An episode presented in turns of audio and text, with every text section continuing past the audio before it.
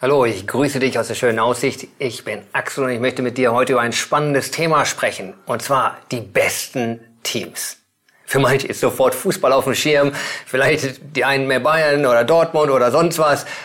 Keine Angst, ich spreche nicht über Fußball. Es gibt viele andere Teams, äh, ja, eben auch nicht nur im Sport und auch nicht nur die Teams, die wir auf dem Bildschirm in irgendeiner Weise sehen, sondern die Teams in denen wir sind, in denen wir Teamplayers sind.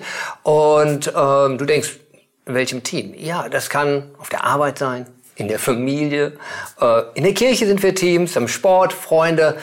Eigentlich unser ganzes Leben besteht aus verschiedenen Gruppierungen von Menschen, wo wir letzten Endes in Teams zusammenarbeiten müssen. Und eben genau das ist nicht immer ganz so einfach, Teamspieler zu sein.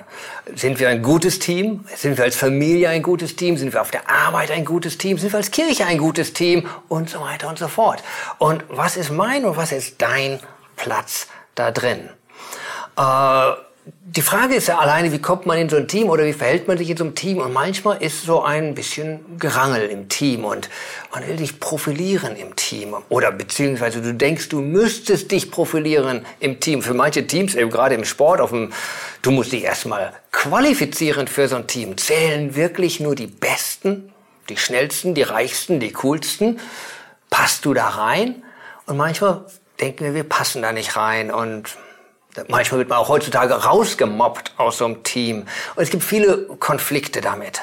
Ich möchte eine kleine Geschichte erzählen, ja, auch aus dem Sport. Und zwar äh, ein amerikanisches Basketballteam. Äh, die waren ziemlich gut und die waren irgendwo in ihrer Spielserie da und sie hatten einen super Player. Er war groß, er war schnell, er, er warf gut, die Körbe saßen. Er wusste es, ich bin der beste Spieler von unserem Club hier. Und die anderen wussten das wahrscheinlich auch. Jetzt, das Spiel läuft, äh, es wird spannend, es ist eng und irgendwie so Timeout und er sagt zu dem Coach, er, wo ist er? Er ist auf der Bank. Er kommt schlecht drauf. Und er sagt zu dem Coach, nimm mich rein, nimm mich rein, ich bin der Beste. Und der Coach sagt, ähm, ja, du bist der Beste, aber das Team ist nicht mehr das Beste, wenn du da drin bist das saß irgendwie. Du denkst, äh? Ja, er war gut. Aber das Team war nicht mehr das Beste, wenn er dabei ist, weil er war kein Teamplayer. Er war gut, aber er war kein Teamplayer. Und nur ein Team gewinnt die Competition. Wie das Spiel ausging, weiß ich nicht. Ähm, in der Bibel sehen wir auch, wie Gott Teams zusammenstellt.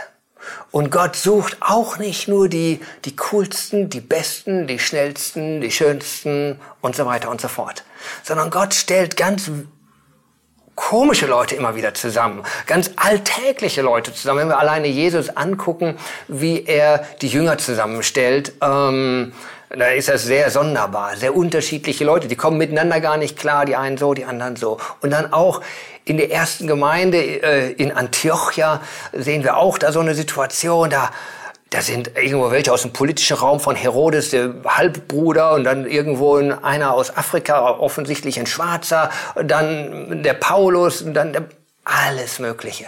Und doch, da heißt es, und sie sind einmütig zusammen. Und sie kommen zusammen und da passiert was. Da ist eine totale Dynamik und die bewegen was. Hinter heißt von ihnen, sie erregten den Weltkreis. Das war ein Top-Team. Und ein Geheimnis für dieses Team offenbart auch hier das Wort Gottes. Und das heißt es in Philippa 2, Vers 3. Tut nichts aus Selbstsucht oder nichtigem Ehrgeiz sondern in Demut achte einer den anderen höher als sich selbst.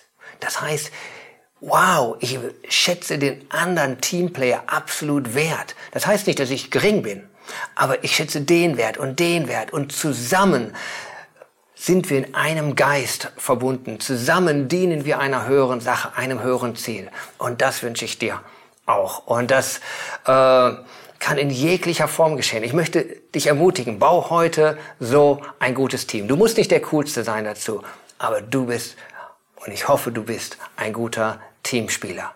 Hab einen guten Tag.